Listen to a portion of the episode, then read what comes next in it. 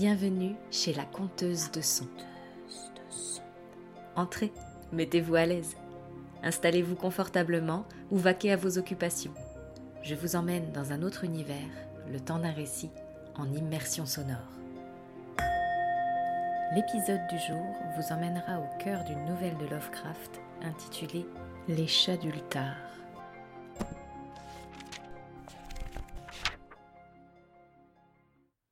On raconte que dans Ultar, de l'autre côté de la rivière Sky, aucun homme n'a le droit de tuer un chat.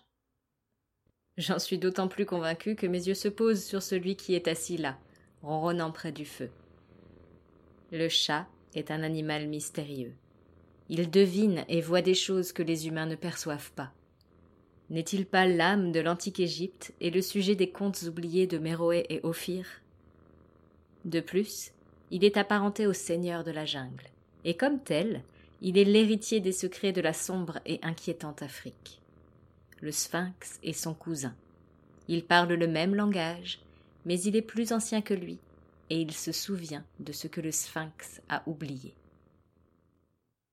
À Ultar, longtemps avant que l'on interdit d'abattre les chats, il y avait un vieux paysan et sa femme qui prenaient plaisir à prendre au piège pour les tuer les chats de leurs voisins. Pourquoi se livrait-il à ce massacre? Je l'ignore. Beaucoup de gens ont les chats en horreur, et ils ne supportent pas de les voir se glisser furtivement dans les cours et les jardins après le crépuscule. Peut-être ce couple était-il du nombre, toujours est-il qu'il tuait tous les chats qui s'approchaient de leur maison.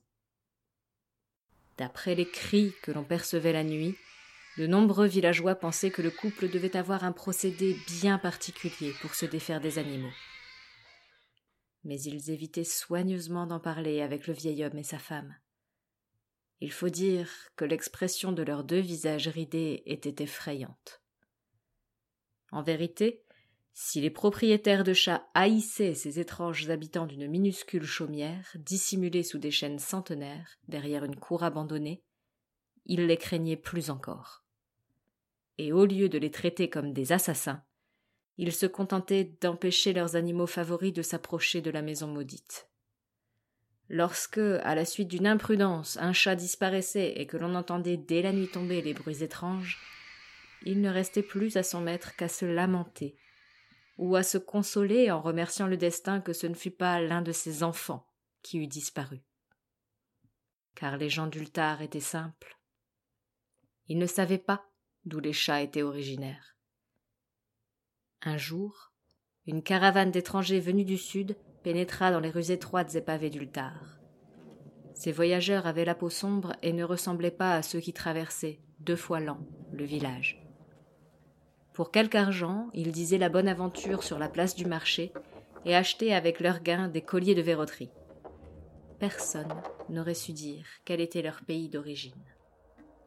Mais leur comportement était curieux et leur singulière prière étonnait. Sur les flancs de leurs roulottes, ils avaient peint de curieuses silhouettes dont les corps humains portaient des têtes de chats, de faucons, de béliers et de lions. Le chef de la caravane avait sur la tête un bonnet décoré d'une paire de cornes et d'un curieux cercle. Il y avait dans cette singulière caravane un petit garçon, orphelin de père et de mère, qui avait reporté toute son affection sur un charmant chaton noir.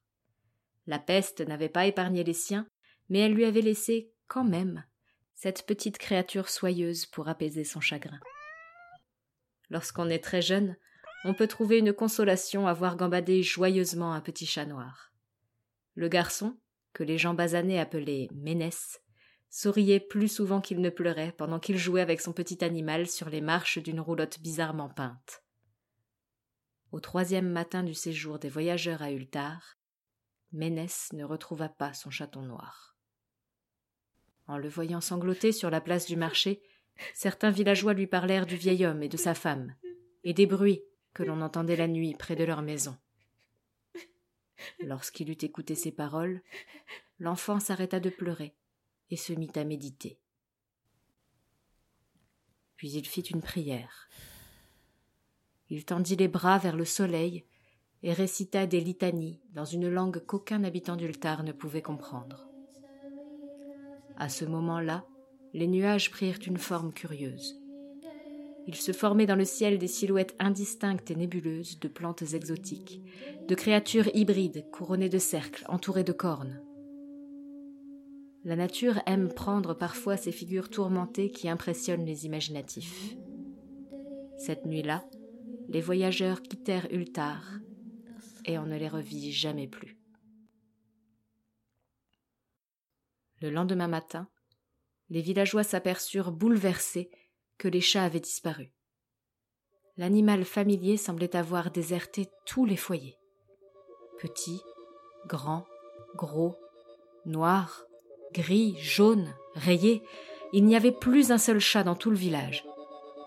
Le vieux Cranon, le bourgmestre, jura que les gens à la peau sombre s'étaient emparés de tous ces animaux pour venger la mort du petit chat de Ménès. Et il maudit et la caravane et le jeune garçon. Mais Nit, le fluet notaire, déclara qu'il s'agissait sans doute encore d'un mauvais tour du vieux villageois et de sa femme, car leur haine des chats empirait de jour en jour. Pourtant, personne n'osa incriminer le sinistre couple. Attal, le fils de l'aubergiste, jura bien qu'il avait vu tous les chats d'Ultar réunis au crépuscule dans la cour déserte de la chaumière. Mais pouvait-on accorder crédit au récit d'un si jeune garçon? Celui-ci racontait que tous les chats avaient suivi solennellement deux d'entre eux, comme s'ils accomplissaient un rite inconnu. Mais les villageois, tout en craignant que le vieillard et sa femme eussent envoûté les chats pour les faire mourir, préférèrent ne pas se rendre à la lugubre demeure. Ils attendraient que le couple sorte pour l'accabler de reproches. Ultar s'endormit en colère. Mais à l'aube, un miracle semblait s'être produit car les habitants retrouvèrent à leur réveil tous les chats du village.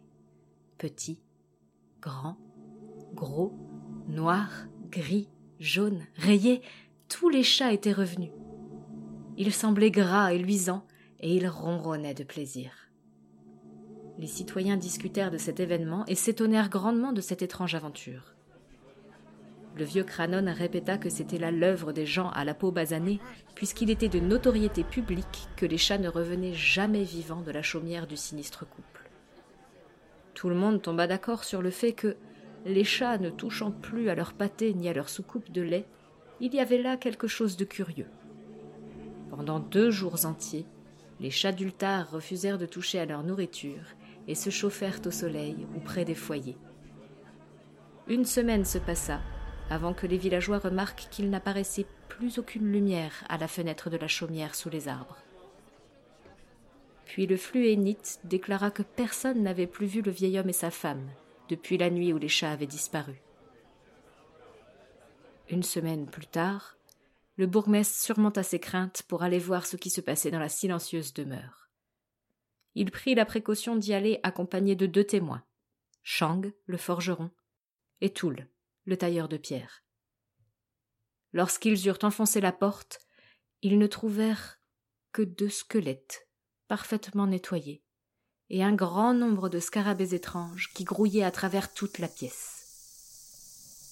Cette découverte donna lieu à de nombreuses discussions.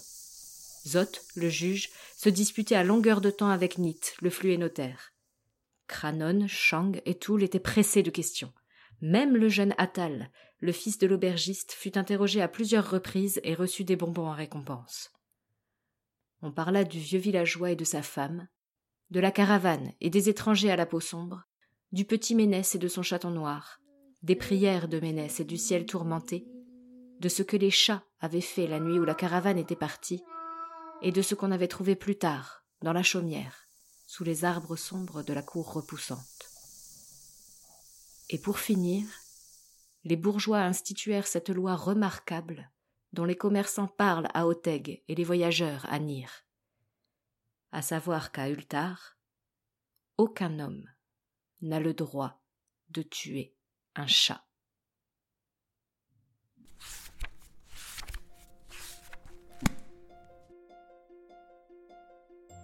J'espère que cette excursion sonore vous a plu. Vous souhaitez échanger à propos de l'épisode du jour? Retrouvez-moi sur mon compte Instagram, at some sprinkle of hope, le lien est dans la description, ou avec le hashtag la conteuse de son. Je vous donne rendez-vous dans deux semaines le vendredi pour une immersion dans une autre histoire. Et n'oubliez pas, je compte pour vous et je compte sur vous.